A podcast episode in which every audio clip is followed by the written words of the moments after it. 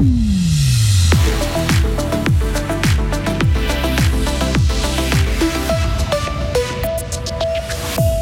Le chef des trois tours de Bourguillon obtient une étoile, mais vise encore la Lune.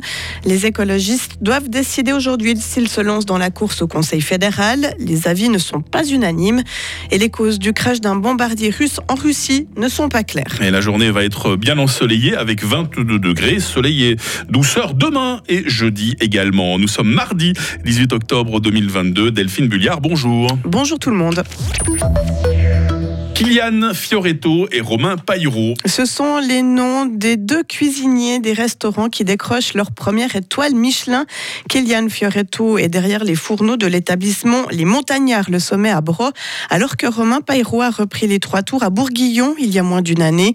Le chef avait déjà obtenu une étoile à la Pinte des Mossettes à Cernia et il est très fier de cette première étoile à Bourguillon, mais il ne cache pas ses ambitions. Romain Paillero. Deux étoiles, ceux qui me connaissent bien, ils savent que c'est clairement mon objectif. Donc ça sera pour le futur, mais je pense que une aujourd'hui c'est déjà un beau cadeau et on verra ce que réserve l'avenir. Deux, ça sera, ça sera peut-être dans le futur si je mérite, mais c'est dans mon viseur en tout cas. Sachez que la Suisse compte désormais quatre restaurants trois étoiles. Le nouveau venu se nomme le Mémorise et se trouve dans le canton de Saint-Gall. Le festival Frissen a attiré 1200 spectateurs en une semaine, une légère baisse de fréquentation par rapport à l'an passé. Pour cette 15e édition qui a pris fin ce week-end, le public a pu découvrir 6 pièces professionnelles et, 15 jouées par des, et 5 jouées par des amateurs. 1600 élèves du canton ont aussi pris part au festival. Quatre candidats officiels, Delphine, mais ce n'est peut-être pas fini. La Nidwaldienne Michel Bleuschliger se lance à son tour dans la course à la succession d'Welly Morer au Conseil fédéral. Trois autres UDC des hommes sont en lice. Pour la conseillère d'État écologiste Sylvie Bonvin-Sonsonnance, cette élection est une occasion à ne pas manquer pour les Verts. Ils doivent présenter une candidature. Stratégiquement, je pense que c'est une bonne idée. Il s'agit de profiter de chaque brèche qui s'ouvre euh, au Conseil fédéral. Je pense que si on doit chaque fois attendre notre tour, on va jamais y arriver. Donc évidemment, ça permet de profiler euh, des, personnalités. Ça permet d'être présent dans le débat. Et puis quand notre tour viendra, ben, comme ça, on verra qu'on est prêt. Le conseiller national fribourgeois Gerhard André, lui, est moins affirmatif. L'écologiste estime les chances de son parti assez minces cette fois-ci. Là, il faut peut-être vraiment pas se faire des, grosses idées que tout sera euh, bouleversé en, décembre. Donc le siège, euh, en 95,9% des cas, va chez l'UDC. Et là se pose la question à quel point c'est utile pour un parti euh, qui n'aura aucune chance de faire ce siège, de présenter quelqu'un, ça pourrait être un, un argument contre.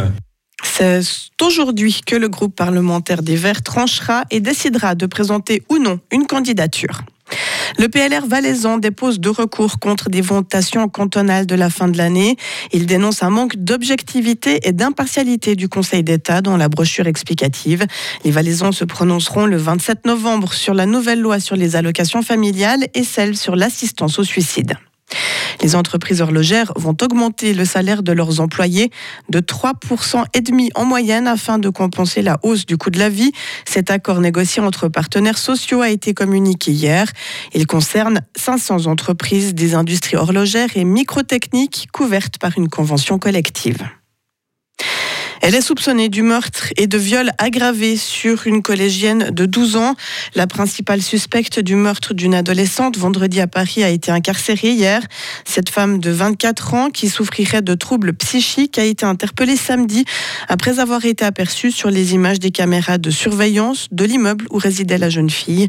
Un homme âgé de 43 ans a également été mis en examen.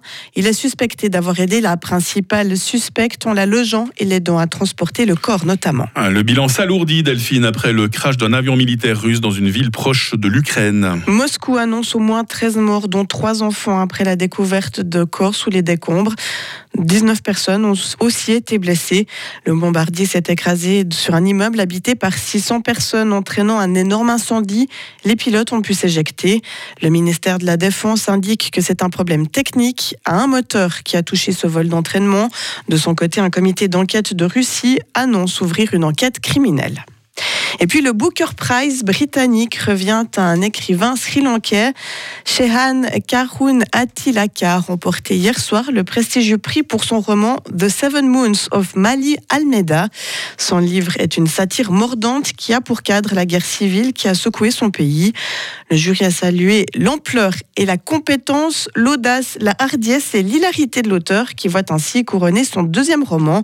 Le vainqueur âgé de 47 ans remporte 56 000 francs et l'assurance d'une renommée internationale. Est-ce que vous maîtrisez assez euh, l'anglais, euh, Delphine Muller, pour lire ce roman en anglais et Alors- faire une petite traduction Alors la traduction pour moi volontiers après c'est de la traduction euh, à la Delphine Oh, bah, on va dire. On nous fera un petit résumé alors. Mais sinon pour lire son roman oui bien sûr. Bon, bah, très bien. L'actualité en français de retour avec Delphine Bulliard dans moins de 30 minutes sur Radio Fribourg.